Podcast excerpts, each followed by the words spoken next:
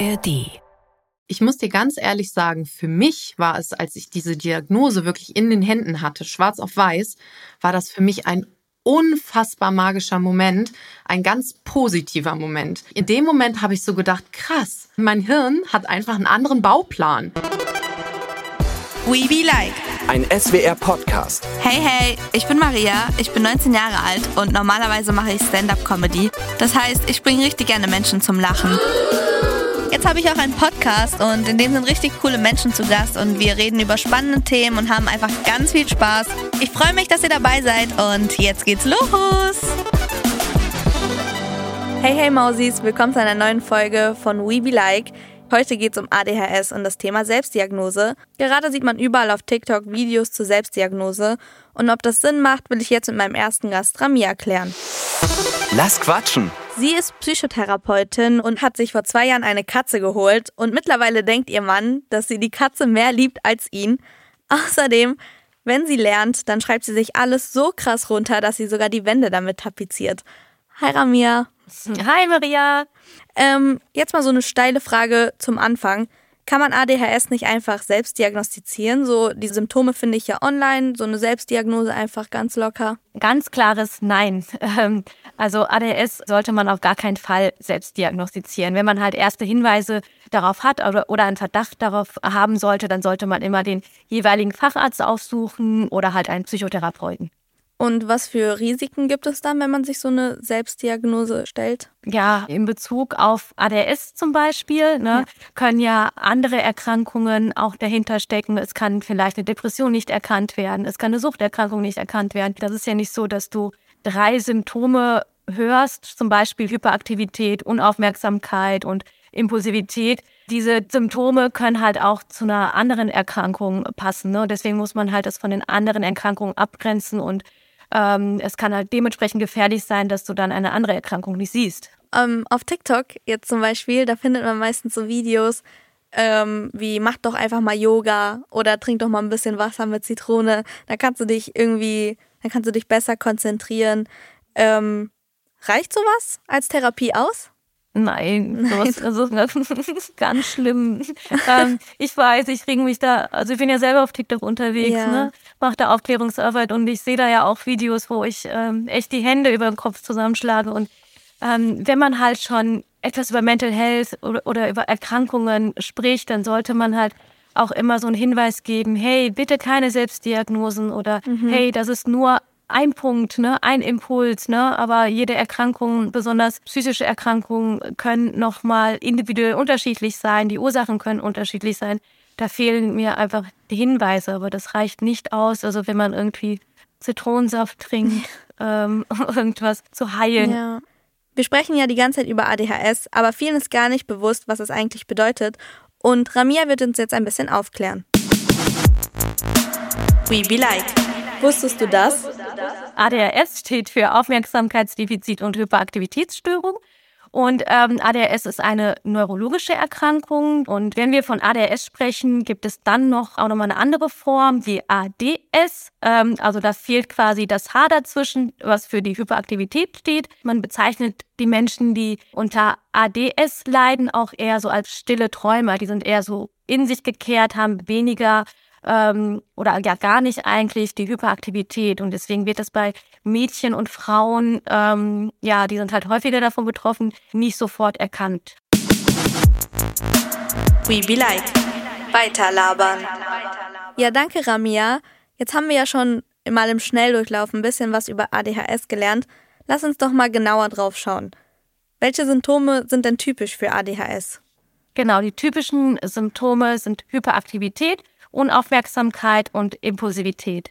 Voll krass zu wissen, weil voll viele sind ja immer so, ja, du hast ADHS. Es wird ja mittlerweile auch schon fast als Beleidigung benutzt. Und alle denken einfach nur, ja, der ist einfach hippelig und einfach nur so, der kann nicht still sitzen oder sie. Ähm, das ist voll krass, dass es halt, dass viel mehr dahinter steckt. Und Leute sehen das auch gar nicht, dass es halt wirklich eine richtige Krankheit ist, die viel mehr verbirgt, sag ich mal.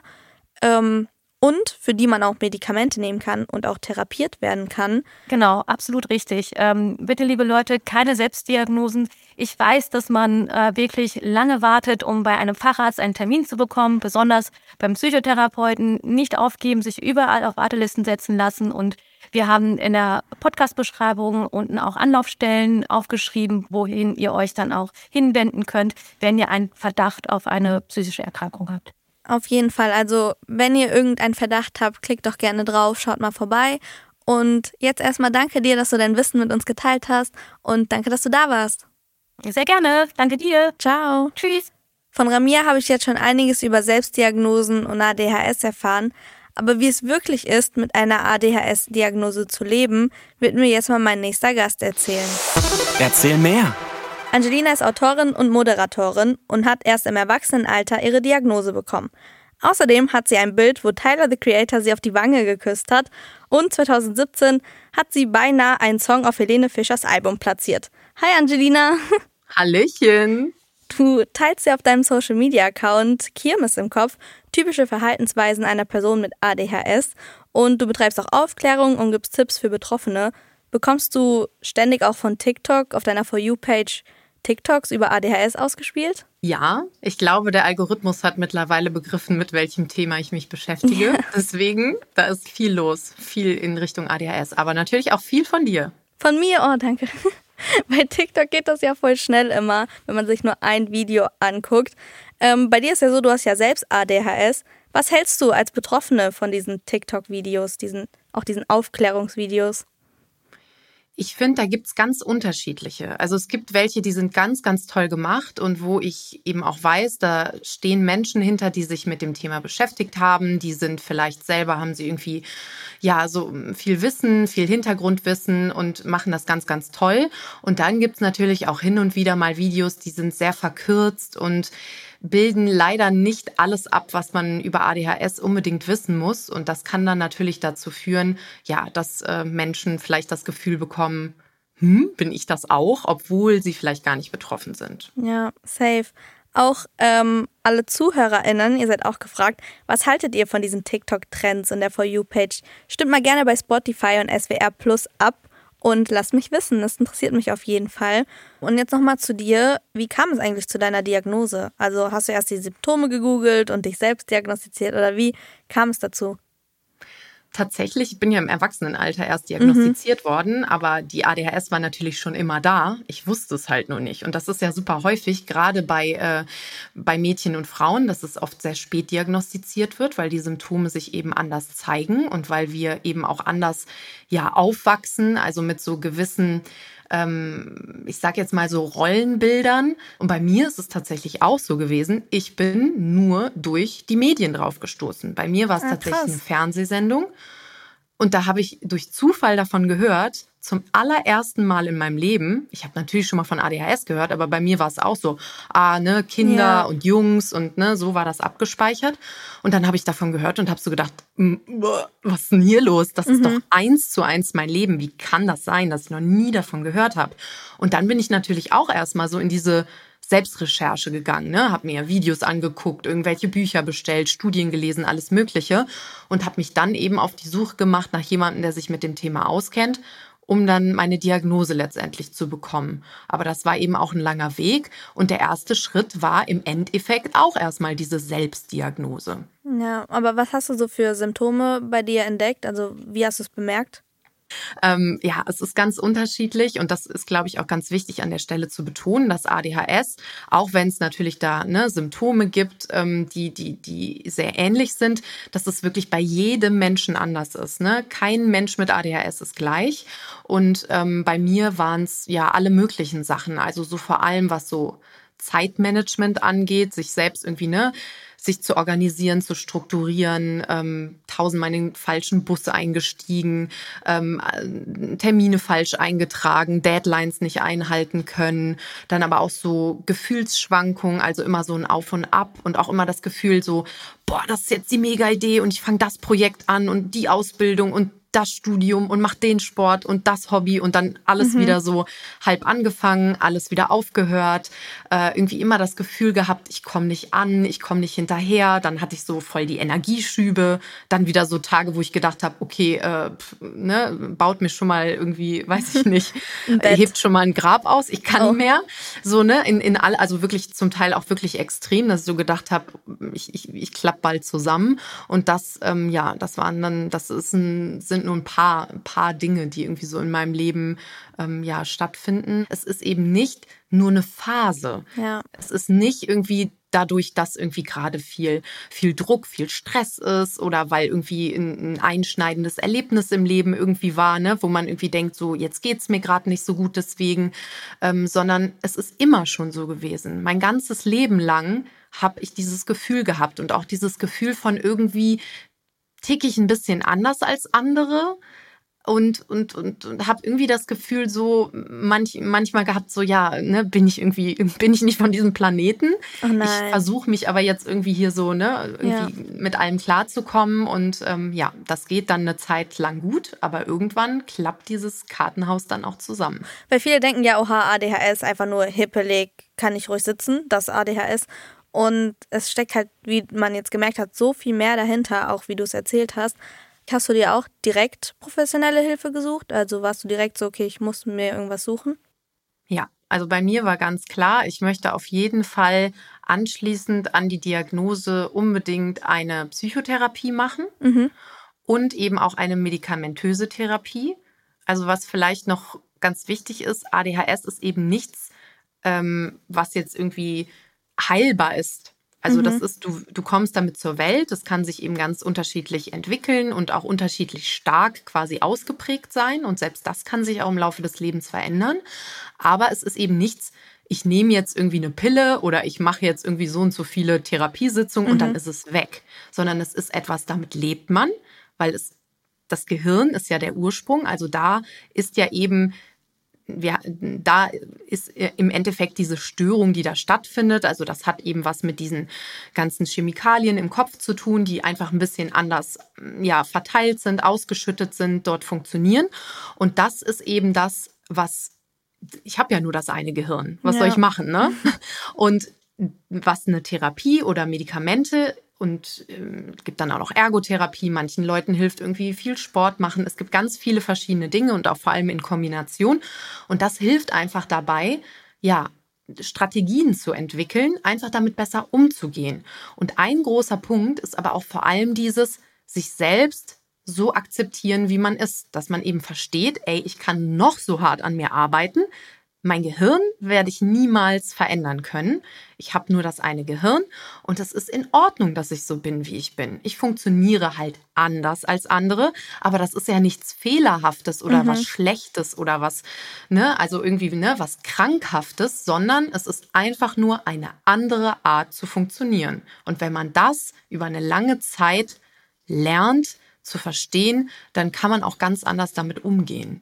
Ich finde es richtig schön, wie du es gesagt hast ähm, ich glaube, das geht vielen noch nicht so, aber die wollen auch dahin. Ähm, ich weiß nicht, ging es bei dir auch am Anfang direkt so, dass du dachtest, ähm, ja, okay, ist ja in Ordnung? Oder warst du so ein bisschen am Selbstzweifeln? Also wie bist du so mit dieser Selbsterkenntnis umgegangen? Ich muss dir ganz ehrlich sagen, für mich war es, als ich diese Diagnose wirklich in den Händen hatte, schwarz auf weiß, mhm. war das für mich ein unfassbar magischer Moment, ein ganz positiver Moment weil das mir so viel, ja, in diesem Moment habe ich einfach verstanden, wer ich bin, wie ich okay. ticke und dass es eben auch Möglichkeiten und Hilfe gibt, dass ich lerne, damit umzugehen. Aber ich hatte keinen Moment dieses Gefühl, das hatte ich all die Zeit davor, dass ich gedacht habe, ich bin irgendwie komisch und ich komme nicht mit mir zurecht und andere kommen nicht mit mir zurecht. Aber in dem Moment habe ich so gedacht, krass, ich bin einfach nur, mein Hirn mhm. hat einfach einen anderen Bauplan. Und wenn wir eben checken, es gibt verschiedene Baupläne fürs Gehirn, dann, dann nimmt das dieses, dieses Leidvolle daraus, dieses so, oh mein Gott, die ist krank und die ist nicht normal und, ne, mhm. das, das hat, das war dann irgendwie alles weg für mich, sondern ich hatte nur noch dieses Gefühl von, krass, oh mein Gott, ich check endlich, wie ich funktioniere und wer ich bin. Yeah. Let's go, Alter, jetzt, jetzt gucke ich mir die Welt aus dieser Brille an und, und versuche irgendwie diese ganze Energie, die daraus sich entwickelt hat, irgendwie zu nutzen. Aber ich muss an der Stelle auch sagen, das ist auch nicht bei jedem Menschen so. Mhm. Ich kann auch absolut verstehen, wenn es Menschen gibt, die einfach sagen, ey, mein ganzes Leben war so beschissen, egal ob ich die Diagnose mit 8, 18 mhm. oder 38 bekommen habe. Und das sind eben Menschen, die haben viel Scheiße erlebt in ihrem Leben dadurch, weil sie auch vor allem von anderen immer kritisiert und abgewertet worden sind wegen ihrer ADHS. Und das ist, glaube ich, so das Wichtigste, dass wir eben als Gesellschaft auch anfangen, da umzudenken und zu ja. checken, ey, das ist nichts, also deswegen sind die Leute nicht nicht normal, mhm. sondern es ist ein, sie sind einfach nur anders. Safe. Aber anders ist doch ist doch cool, Alter. Je ja, bunter Mann. die Welt ist, desto cooler ist sie doch. We be like Vorurteile smashen. Dennoch gibt es auf jeden Fall viele Vorurteile zu ADHS. Ich habe ja auch gemeint, so im jungen Alter wird es als Beleidigung benutzt und einfach, äh, dass man einfach nur hippelig ist. Ähm, aber es gibt auf jeden Fall viele mehr und die Redaktion hat ein paar Vorurteile zusammengetragen. Und ich will jetzt einmal mit dir draufschauen und gucken, was wir da so aufräumen können, ob das stimmt oder nicht. Bist du ready? Yes. Das erste Vorurteil ist, Menschen mit ADHS sind einfach schlecht erzogen. Oh, wow. Dieses Vorurteil hält sich tatsächlich hartnäckig seit, ich weiß nicht wie vielen Jahren, da waren wir beide noch nicht auf diesem Planeten. Ja, ähm, ja ADHS ist kein Erziehungsfehler oder sonst irgendetwas und auch nichts Erlerntes, sondern eben etwas, was im Gehirn stattfindet, ja. womit Menschen auf die Welt kommen. Und äh, deshalb, ähm, ja, ist das definitiv ein Vorurteil, ein völlig Safe. falsches. Das nächste ist weniger Zucker essen und man hat keine Symptome mehr. Wir wissen tatsächlich, dass Zucker Auswirkungen auf unser Gehirn an sich hat mhm. und dass weniger Zucker besser ist für viele, viele Sachen, die in unserem Körper eben stattfinden.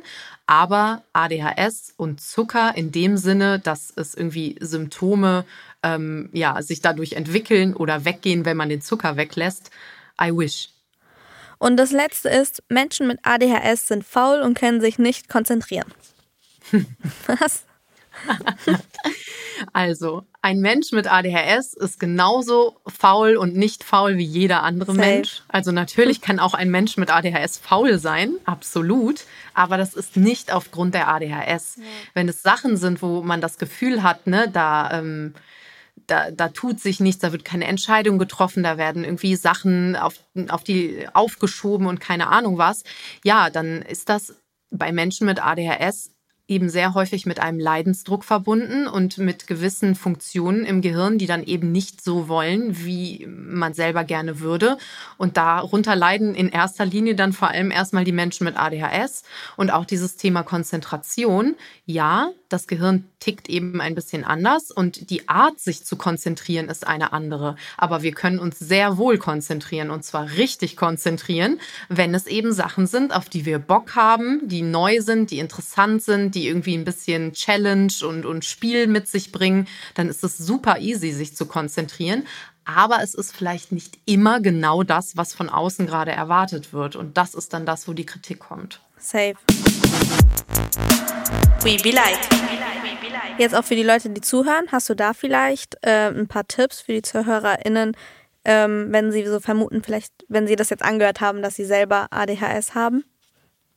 Also ich würde auf jeden Fall sagen, wenn man das Gefühl hat, man hat einen gewissen Leidensdruck und man hat das Gefühl, ey, so kann ich auf jeden Fall nicht weitermachen oder mein Leben war eben schon ziemlich steinig und ich brauche irgendwie Hilfe, dass man sich informiert, dass man sich erstmal irgendwie mit dem Thema ein bisschen auseinandersetzt, aber auch darüber hinaus einfach so Hilfe sich sucht.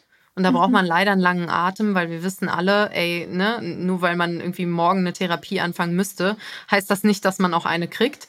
Es dauert einfach Wochen, ja. Monate im Zusammenhang mit ADHS, wirklich zum Teil Jahre, bis man einen Platz kriegt. Ähm, und dann eben wirklich so dieses, ja, sich damit auseinandersetzen. Es gibt eben auch ganz tolle Accounts, wo man erste Infos kriegt, wo man sich auch mit anderen austauschen kann, was einfach auch total hilfreich ist. Ne? Einfach dieses Gefühl von, ey, ich bin nicht damit alleine. Das mhm. ist, glaube ich, auch ganz, ganz wichtig. Sich irgendwie eine Community und so suchen.